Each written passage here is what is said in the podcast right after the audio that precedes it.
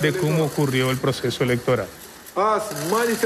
Las manifestaciones pacíficas siempre serán bienvenidas, pero nuestros métodos no pueden ser que lo de la izquierda y no pueden perjudicar a la población.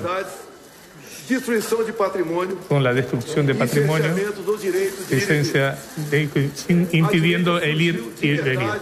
La derecha surgió de verdad en nuestro país. Nuestra robusta representación en el Congreso muestra la fuerza de nuestros valores. Dios, patria, familia y libertad. Integramos. Distintos liderazgos en Brasil. Nuestros sueños siguen más vivos que nunca. e Por la or- progresso. Somos a favor del orden y del progreso.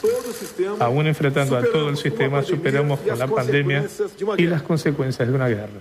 Sempre fui rotulado Siempre como fui antidemocrático rotulado como antidemocrático y al contrario de mis acusadores, siempre jugué dentro de la cancha de la Constitución. em Jamás hablé en controlar a los medios y a las redes sociales. Mientras sea Es presidente de la República y ciudadano, seguiré cumpliendo todos los mandatos de nuestra Constitución.